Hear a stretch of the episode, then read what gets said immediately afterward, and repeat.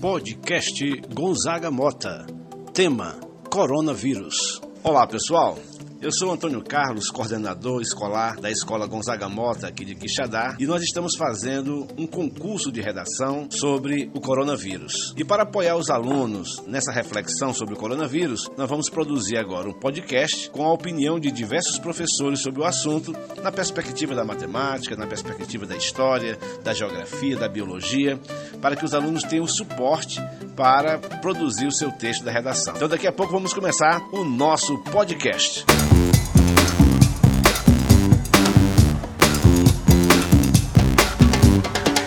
Eu vejo a vida melhor no futuro. Eu vejo isso por cima de um muro de hipocrisia que insiste em nos odiar. Então vamos abrir o nosso podcast convidando inicialmente a professora Renata para falar sobre essa questão. Professora Renata, a senhora que é professora de biologia, o que é realmente o coronavírus? Podcast Gonzaga Mota. Tema: Coronavírus. Biologicamente falando, o novo coronavírus, SARS-CoV-2, que causa a doença Covid-19, ele tem esse nome, coronavírus, porque ele é formado por uma coroa de espículas. Essas espículas são formadas por proteínas chamadas spike. E para que, que servem essas proteínas? Elas servem para que o vírus ele possa se agarrar e penetrar na célula hospedeira. E quando ele consegue se fixar na célula, ele vai injetar o seu material genético, que é formado por RNA. RNA significa ácido ribonucleico e ele é encontrado principalmente no núcleo das nossas células.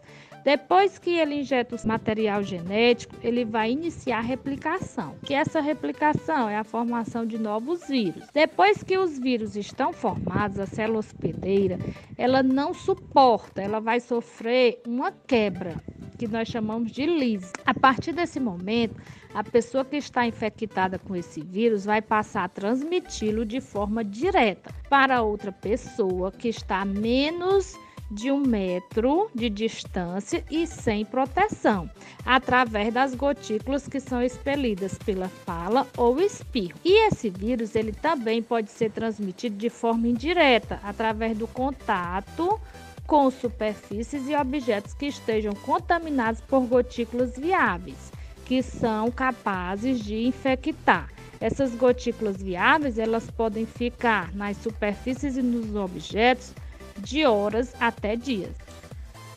Eu quero agora conversar com Ramon, que é professor de biologia, e vamos é, abordar o assunto de uma maneira muito delicada.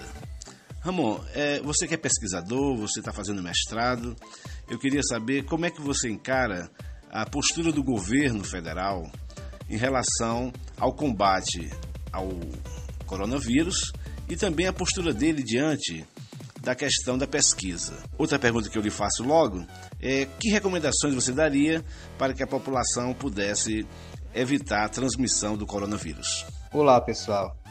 Então, estamos vivenciando uma era atípica, né? Estamos enfrentando essa pandemia contra o coronavírus. Nós, aqui no Brasil, vimos o vírus se disseminar em outros países, em outros continentes, antes de chegar ao nosso. No entanto, a gente poderia ter tomado é, medidas preventivas, medidas políticas, né, que poderiam ter prevenido ou ter reduzido o impacto do Covid-19 aqui no Brasil. No entanto, o que nós tivemos foram atitudes, posturas irresponsáveis. Quando você vê a maior autoridade política do nosso país tratar essa doença tão forte como uma gripezinha. Então é lamentável, né? Um presidente com uma fala estimulando as pessoas para ir para o meio da rua, para sair, para não deixar a economia parar. Você vê que a economia para ele estava sendo mais importante, ou melhor, permanece sendo mais importante do que mesmo a vida das pessoas. Então é isso, é lamentável. A gente fica até ainda mais receioso e ainda mais amedrontado se a gente for parar para pensar o que, que nos espera pela frente. Pelo menos aqui no Ceará, né, o nosso governador ele agiu de acordo com as organizações da OMS, né, incentivando as pessoas a ficar em casa, né? A parar as escolas, parar as instituições, instituições públicas, para que a galera fique em casa, para se cuidar, para se prevenir, né? A palavra é essa é prevenção. Melhor do que você tratar uma doença é você se prevenir, porque você não vai estar tá tendo corri, não tá correndo o risco de, por exemplo, morrer. Né? Então é isso. E a gente assim, enquanto biólogo, né, enquanto professor, a gente se preocupa muito né, em levar mais, mais conhecimento nessa área da microbiologia, da parasitologia para nossa escola, para trabalhar com nossos alunos. Então é isso. E a gente também se preocupa pelo fato de que nós precisamos de incentivo à pesquisa, incentivo à ciência, mas o que a gente percebe por conta da política não é nem percebe, a gente sente, né? A gente vivencia, bem notório. É a questão de que o governo ele faz é cortes, ele age na contramão. Enquanto nós estamos vendo hoje, estamos realmente sentindo a necessidade, a carência de pesquisa na área da biologia, da ciência, né? o governo ele atua exatamente na contramão, é cortando bolsa, é tomando medidas que atrasam, que retrocedem, que atrapalham a pesquisa científica. Então é lamentável isso. Então a gente preocupa, a gente sente a necessidade de ter mais conhecimento nessas áreas para trabalhar com nossos alunos, né? E a partir disso, né, o que a gente tende a fazer é reforçar né, o que a OMS, né, a Organização Mundial de Saúde, vem recomendando, né, o que as pesquisas, ou até mesmo por observação em outros países, né, as melhores medidas de combater esse vírus é ficar dentro de casa, é o isolamento social. Então a gente reforça isso, que as pessoas fiquem em casa, que evitem ao máximo contato com outros, né? o contato físico, é, que tenham o cuidado de estar sempre lavando as mãos. E com relação a, a lavar as mãos, é interessante né, é, utilizar o álcool em gel apenas quando tiver em locais onde não tenha água nem sabão, né? Porque se você estiver em casa, você pode usar o sabão, você usa o sabonete, né? você pode usar o detergente, são outras substâncias que também matam o vírus, né? Porque o vírus, na verdade, ele é uma cápsula proteica, né? É um envoltório ali de proteína que vai é, envolver o material genético do vírus. No caso do coronavírus, ele é um vírus de RNA. Então, quando você usa essas substâncias nas suas mãos ou na superfície, local onde o vírus está, quando entra em contato, eles desnaturam, é como se eles romperam membrana proteica e aí vai levar o vírus à morte, né? Então, é isso, né? Vamos ter esse cuidado. Se, se houver a necessidade de sair, de ir até um supermercado, uma farmácia, por exemplo, manter os cuidados higiênicos, né? Aí sim é o momento de ter o álcool em gel também. Bota ali no bolso, numa bolsa, né? E fica utilizando as mãos né? E, ser um, ser algo rápido, né? E ter o cuidado também quando estiver voltando para casa, porque não é obrigatório ter o contato direto com a pessoa infectada, né? A pessoa infectada com o vírus, ela pode tocar em alguma superfície ou passar em algum local onde, onde o vírus fique por ali. E aí outra pessoa vai lá, uma pessoa saudável vai lá, entra em contato com aquela superfície e vai estar entrando em contato com o vírus. Então tem que ter esse cuidado ao chegar em casa, tira a roupa, já lava, toma um banho antes mesmo de entrar dentro de casa, para você não estar tá correndo risco de pegar o vírus na rua e levar para dentro de casa. Né? E assim infectar seus parentes, nossos familiares, né? Então é muito, a realidade é que é muito complicado nossos hábitos, né? A gente não, não tem costume de uma vivência que nós estamos tendo hoje. É por isso que a gente está aqui reforçando nós precisamos redobrar nossos cuidados. Sempre estar tá lavando as mãos, trocando de roupa, né? É, nessa saída, se precisar, usa máscara, higieniza, né?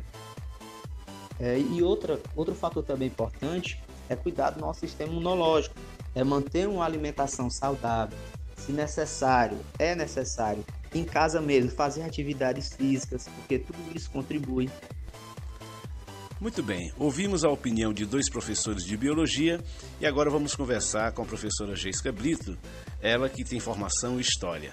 Na história, já aconteceram algumas epidemias semelhantes a esta? A, a história ela está aí para nos, nos mostrar é, semelhanças que acontecem hoje que já aconteceram no passado.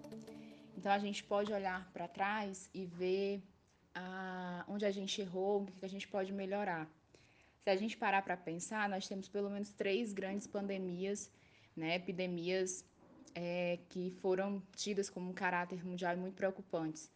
É a peste bubônica, né, mais conhecida como a peste negra, que acabou é, disseminando praticamente um terço da população europeia, que assustou muito, cerca de 75 a 2 a 200 milhões de, de habitantes. A gente tem um cenário naquele momento que a gente pode ver muito claro na, nas ilustrações é, de como era o cenário de insalubridade é, da Europa naquele momento. Né? Nós estamos falando é, da Idade Média, então a gente vai falar sempre de, de Europa e como aquela população é, recebeu é, essa peste.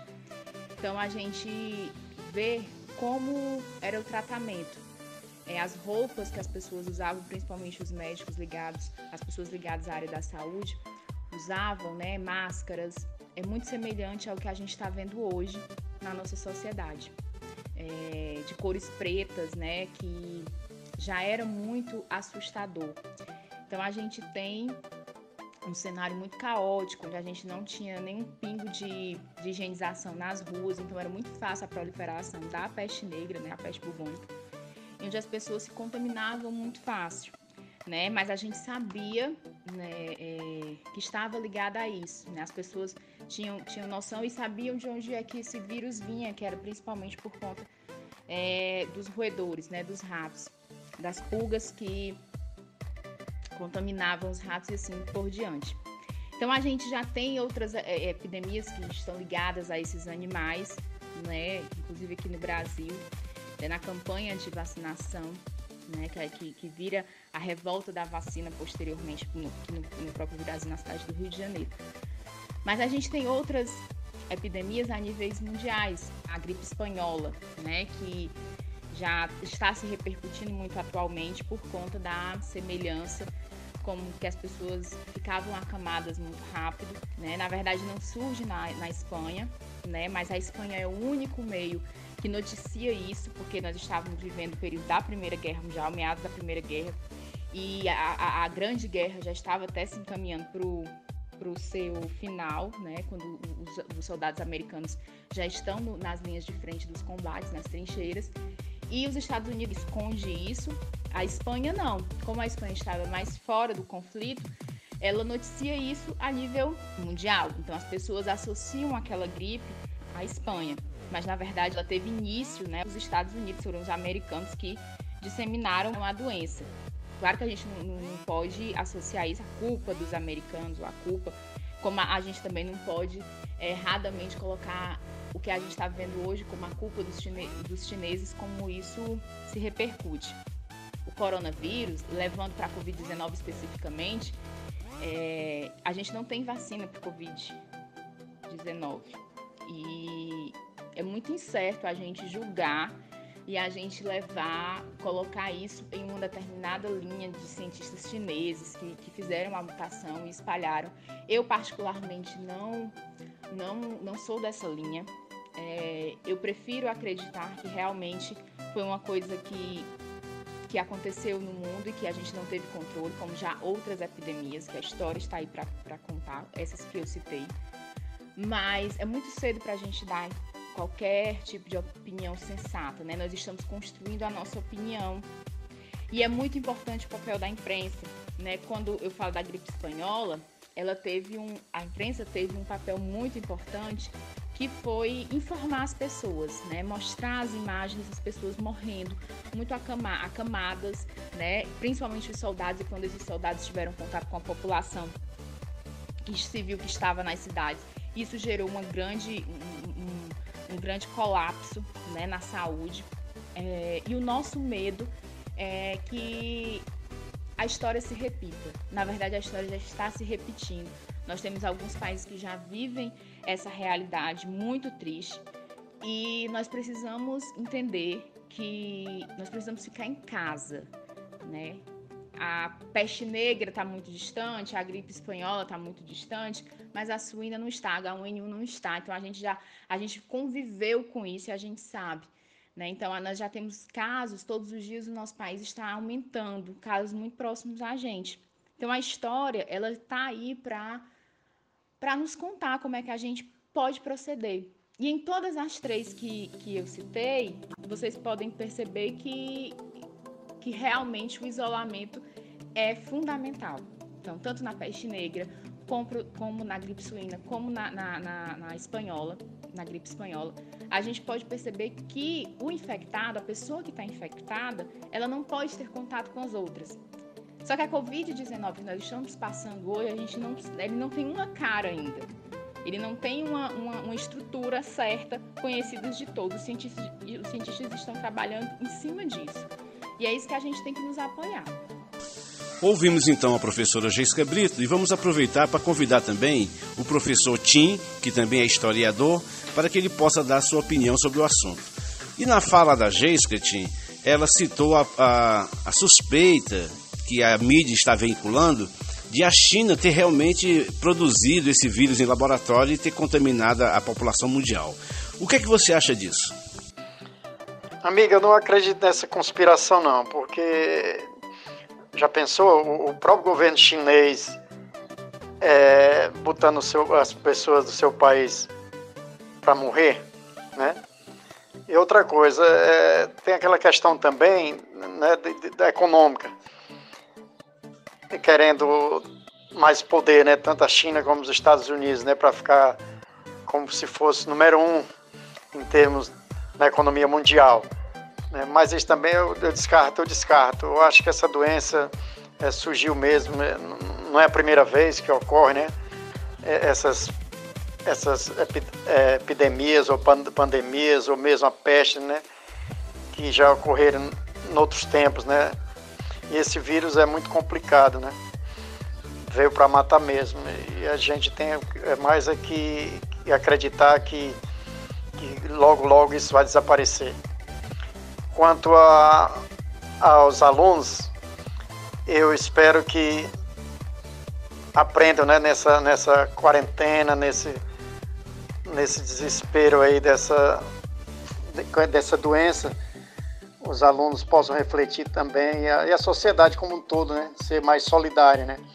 Mas o que eu vou passar mesmo para eles é quanto a, ao retorno das aulas, né, a gente fazer um grande debate para ver como é que nós, os humanos, né, seres humanos e, e as pessoas vão ficar a partir do termo dessa, dessa peste que alastrou em todo, em todo mundo.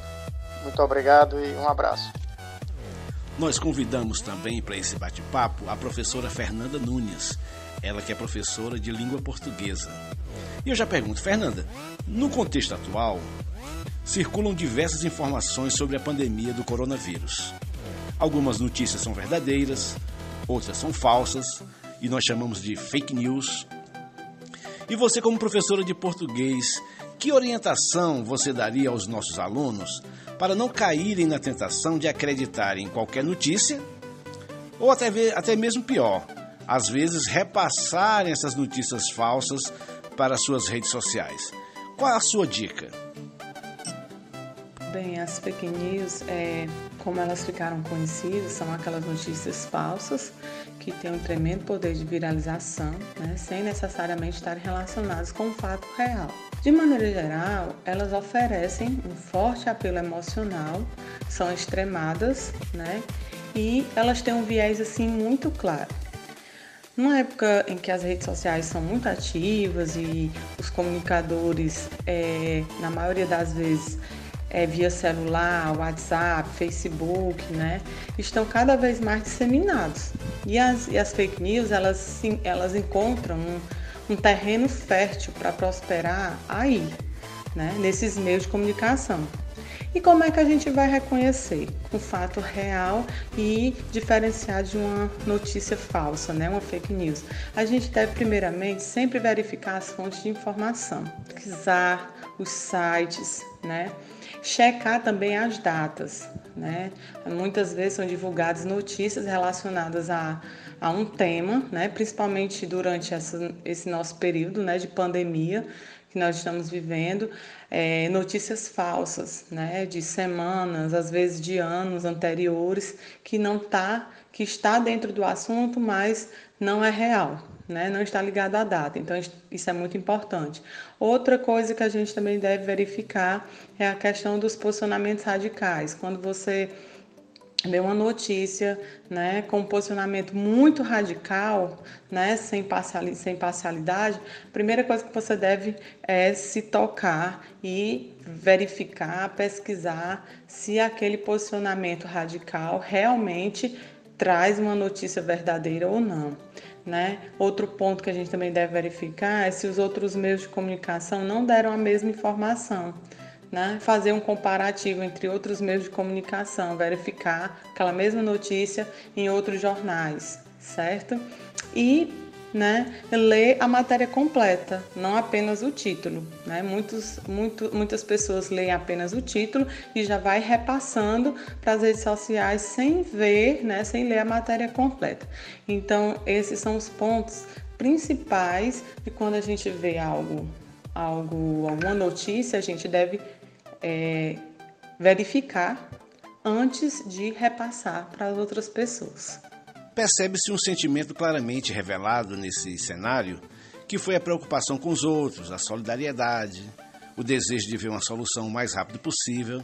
E eu pergunto para você também: que lição você está aprendendo nesse período que gostaria de compartilhar com todos nós, professores e alunos? Bem, diante do cenário que nós nos encontramos, né, fica bem fácil perceber a mudança na forma de agir das pessoas, né? Eu tenho observado que as diferenças políticas e religiosas elas estão ficando em segundo plano, né? E que a população ela está de certa forma mais unida, mesmo com todo o distanciamento, né? Agora é a hora de procurar o sentido da máxima, né? Tudo tem o seu lado bom, ou todo sofrimento traz um ensinamento, né? E nos agarrarmos às possibilidades de mudanças, né? Urgente, tanto no nosso comportamento quanto nos nossos valores. Então vamos conversar com o professor de matemática, professor Firmino, que também vai abordar esse assunto. Firmino, matematicamente falando, o estudo da progressão geométrica, por exemplo, às vezes é questionado pelos alunos e alguns dizem até: professor, Onde é que eu vou usar esse tipo de cálculo? Queria perguntar a você, Firmino: existe alguma aplicabilidade da matemática em relação ao estudo do fenômeno do coronavírus? Você poderia explicar melhor para nós isso aí? Eu acredito que esse tipo de pergunta é muito frequente para qualquer assunto em matemática, né? A gente sempre, eu como professor, costumo ouvir muito o aluno fazer esse tipo de pergunta. E o que eu acho que ele deveria fazer é: o que eu vou fazer com esse conhecimento, com isso que eu acabei de aprender? Seja função, seja progressão geométrica, geométrica, aritmética. Qual é o significado que ele, aluno, poderá dar àquele conhecimento? Se isso acontecesse, eu acredito que só o fato de você estudar matemática já justifica muita coisa. Por quê? Porque a matemática ela torna você uma pessoa capaz de tomar melhores decisões. Além de tudo isso, ela facilita seu olhar das coisas, torna-se você torna a pessoa mais lógica, do meu ponto de vista. E além de tudo isso, você consegue ler melhor o mundo à sua volta. Já em relação a uma progressão geométrica, é uma sequência, certo? Que tem uma razão ah, fixa. E essa razão, ela é determinada quando você pega o número da sequência e divide pelo seu anterior, certo? Por exemplo, se você imaginar a sequência 2, 4, 8, 16, se você pegar um número e dividir pelo seu anterior, sempre dá uma razão fixa. 4 dividido por 2, 2. 8 dividido por 4, 2. 16 dividido por 8, 2. Então, temos aí uma progressão geométrica de razão a 2. O que acontece é que a progressão geométrica é um tipo particular de exponencial, tá? Então, agora um caso muito recente do coronavírus, aparece em muitos jornais, em sites, aquela curvazinha né, muito crescente dos casos uh, que estão aumentando gradativamente, todo mundo fala, ah, a curva é exponencial. Então a gente pode relacionar uma função exponencial com, com a progressão geométrica, certo? Então, uh, como é que eu diria isso? Se você tem uma progressão em que essa razão é maior do que 1, o que, é que significa? Significa que esse valor está aumentando exponencialmente, certo? Então, nesse caso, o nosso exemplo era 2, 4, 8, 16, 32, 64 e assim sucessivamente. A razão era 2. Então, esse crescimento ele é exponencial e também é uma progressão geométrica, certo? Então, o que, que os matemáticos, muitos matemáticos estavam fazendo era estudando ah, os casos dia após dia para saber qual era a relação, qual era a razão que tinha de crescimento do número de casos. E, consequentemente, dá aí uma, uma previsão do que é que pode vir a acontecer caso não tivessem as medidas necessárias, certo? Então daí tem uma aplicabilidade real de uma progressão geométrica e está diretamente relacionado com função exponencial, né? Porque a gente ouviu muito falar de função exponencial e tudo mais, mas isso, isso está diretamente ligado com uma, uma progressão geométrica. E é uma coisa que a gente aprende na escola, no ensino médio. Então... Professor, que lição você poderia tirar de todo esse momento de isolamento, de distanciamento social e que poderia também repassar para todos nós? Eu posso dizer aqui algumas lições né, que, eu, que eu consegui perceber estou percebendo nesse período, que eu queria compartilhar. É, a gente deve aproveitar mais aquelas pessoas que vivem conosco. Às vezes, na correria do, do dia a dia, né, a gente passa por desperceber uma coisa muito importante que é a família, aquelas pessoas que estão sempre com a gente, né? Então acho que isso é muito importante e a gente deve é, dar atenção a isso e esse período, quando a gente ficou mais em casa, né, a gente acaba percebendo isso. Até mais tem também o fato de respeitar a natureza, né? A gente viu ah, em jornais, em, principalmente na internet, que é hoje um meio de comunicação global e mais usado pelas pessoas, como a natureza reage, né? Com pequenas ações, desde a poluição até, até outros. Então, essa daí foi uma outra lição. E a última é estudar, né? Como é importante a gente estudar. Estudar em casa, é, estudar de verdade, se dedicar, parar e pensar. Eu acho que quando você estuda concentrado, sozinho, ou às vezes até em grupo, mas quando você tira suas próprias conclusões você, e você tem as suas próprias dúvidas, é onde você começa a aprender de verdade. Então, o fato de você estudar e se esforçar, tentar aprender, é onde vai acontecer o seu crescimento. Né? Que eu acho que é o mais importante para abrir os horizontes e fazer com que a gente crie uma percepção, percepção nova. E é isso que eu desejo meus alunos. Vamos conversar agora com a professora Berenice, ela que é professora de geografia, e nós queríamos saber como é que a geografia estuda esse fenômeno do coronavírus e qual a explicação geográfica para aqueles estados que têm apresentado o maior número de infectados. É, nós estamos passando por um, uma situação aí muito complicada, né? Diante de uma pandemia internacional onde precisamos passar por um isolamento social do qual a gente nunca vivenciou antes, é novo para todos nós.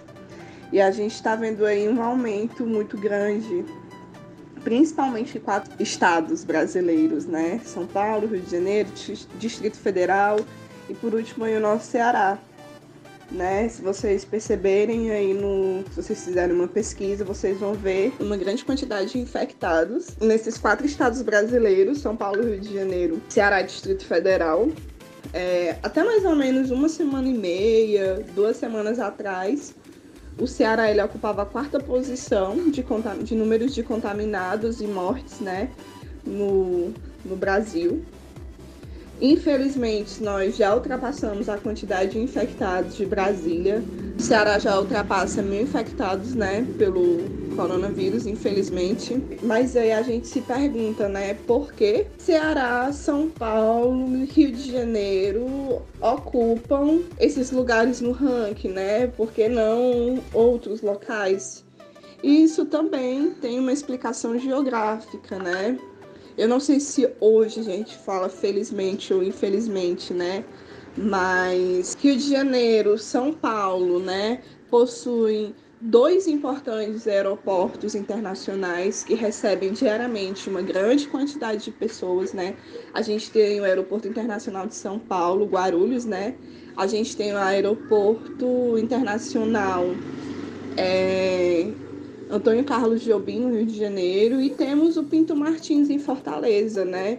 Então, há uma grande quantidade de circulação de estrangeiros nesses locais né? Então a gente percebe São Paulo, né? É uma cidade geograficamente, historicamente, economicamente importante para o nosso país. Então a gente notou aí que no carnaval, né, ainda não falaram assim de já haver contaminação é, no Brasil, né? Ainda não existia contaminação no Brasil, a gente viu, não me lembro a data exatamente, mas a primeira vítima de coronavírus foi uma pessoa que veio de fora, então ainda, até então ainda não tinha acontecido uma contaminação comunitária, né? Por sermos, é, estarmos num local onde há uma grande circulação de pessoas de fora, na nossa região, no nosso estado, isso acaba ocasionando, querendo ou não, né, uma contaminação mais rápida do que nos, nos outros locais. Isso significa que não vai acontecer, que os números não possam subir nos outros estados? Não. Infelizmente, né, nós já há muito tempo aí nós já ultrapassamos essa quantidade de pessoas, já temos é, uma contaminação comunitária, infelizmente, os números, infelizmente, tendem a aumentar porque as medidas de isolamento, por mais que os governadores, graças a Deus, a maioria dos governadores do Brasil estão sendo sensatos nesse momento. Então, a gente observa, né, uma participação muito ativa dos governadores. Felizmente, nesse momento, eles estão sendo de extrema importância, muito mais do que o governo federal, né? Porque a gente está vendo o governo federal atualmente se importando mais com a economia. Infelizmente, o nosso presidente já falou em rede nacional que era só uma gripezinha, que graças ao porte atlético dele ele não adoeceria. Mas a gente sabe, né? Eu não sei vocês, mas eu sou sedentária, é, não tenho um porte atlético, é, sou jovem, mas atualmente a gente não deve pensar é, na gente. A importância de se praticar empatia é agora, né? A gente aprende nas aulas de NTPPS por três anos os diálogos socioemocionais, a importância de se ter empatia. A gente vê essa reprodução de fala, né? nas redes sociais, tanto da gente como dos nossos alunos, que é importante se ter empatia pelo outro, que é importante se colocar no lugar do outro, né? Então esse é o momento da gente provar que somos pessoas que temos empatia, né? Porque essa questão do vírus não é porque, digamos, ah, eu vou pegar, eu vou adoecer, ou eu vou pegar, mas como eu sou jovem, eu sou saudável, né? Eu não vou adoecer, eu não vou ser um caso complicado. Mas a questão não somos nós, a questão somos o, é o nosso amigo que tem asma, é o nosso pai que é diabético, é o nosso avô que já está em idade avançada, é a nossa avó que a gente vai almoçar no domingo com a família toda reunida na casa dela, que também já tem idade avançada. Então é o momento de pensar nas outras pessoas, né? E não somente em nós. Continuando o nosso podcast sobre coronavírus, eu vou convidar agora para dar sua opinião o professor Edson, ele que é professor de filosofia. Edson, o ser humano ele é essencialmente gregário, ou seja, ele tem a necessidade de se relacionar com outros seres humanos. E aí eu te pergunto, qual o impacto do isolamento social neste sentimento de pertença que o ser humano possui? Seria por isso que temos tanta dificuldade em atender o decreto de isolamento imposto pelo Estado? E digo mais, o que é que os pensadores falam sobre isso, professor? Olá, espero que estejam bem. Jean Paul Sartre ele vai falar sobre a liberdade. O homem é condenado a ser livre. Fernando Pessoa vai dizer que o ser humano não está condicionado à solidão. Ele escolhe a solidão. Então, o isolamento para Fernando Pessoa parte da consciência, da dor, do sofrimento. E esse sofrimento muitas vezes é causado por questões sociais. É o que nós estamos vivendo hoje. Balberman já dizia que a nossa sociedade ela é líquida. Ela tem os seus valor, valores líquidos. E assim, há também questões sobre a liberdade. A liberdade é algo que muitas vezes nós não aproveitamos como quando a, tem, quando a temos. É nessa questão que é, a filosofia ela vai trabalhar dentro da questão do isolamento. Qual é a maior dificuldade de estarmos isolados? Porque nunca nos preparamos para estarmos só. O que o Estado colocou como proposta de isolamento, nós não estávamos preparados. Economicamente, psicologicamente, educacionalmente. E nessa questão a busca por melhores condições nesse isolamento era preferível não termos contato. Isso é muito difícil para o ser humano. Todos os filósofos já dizem que o homem é um animal racional, social, como diz Aristóteles. Platão vai dizer que a sociedade é necessária para vivermos felizes. Então, é nessa questão que o isolamento ele está fora da nossa cogitação. É nessa questão também que podemos dizer que o isolamento é algo prejudicial nesse primeiro momento, a psique humana. Num outro momento, ela é necessário para um combate a uma pandemia. Combate como assim? Porque nós não estávamos preparados. A nossa saúde, nosso estado, nosso Brasil, o mundo inteiro não estava preparado. Veja o que aconteceu na Itália, veja o que aconteceu na Espanha, veja o que está acontecendo nos Estados Unidos. Nesse consentimento, a pandemia ela, ela nos leva a refletir. Nós precisamos um dos outros. E é nesse cenário que nós poderíamos, neste exato momento, fazer o que estamos fazendo. Através de redes sociais, reaprendendo. O aprendendo a usar as mídias, um novo jeito de educar, um novo jeito de transmitir conhecimento, e assim nasce a nova forma da educação. Através de desafios é que nós temos grandes conquistas. E qual é o nosso maior desafio hoje? Vencer as barreiras. Primeiro a barreira da ignorância, depois a barreira do que eu posso conseguir. E aí, falando sobre essa pandemia, nós temos que encontrar soluções. Não culpados neste exato momento, mas soluções. E ver quanto é frágil a vida de um ser humano. Muito bem, pessoal, chegamos ao final do nosso podcast. Aí eu queria agradecer a todos os professores que se disponibilizaram para dar suas opiniões.